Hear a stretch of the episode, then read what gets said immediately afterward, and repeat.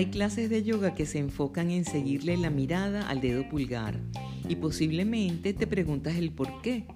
Resulta que aparte de mantener la concentración, colocar la atención en el dedo pulgar ayuda a que mantengas el equilibrio corporal y también a que se abra el corazón, ya sea que lo lleves hacia arriba o hacia atrás.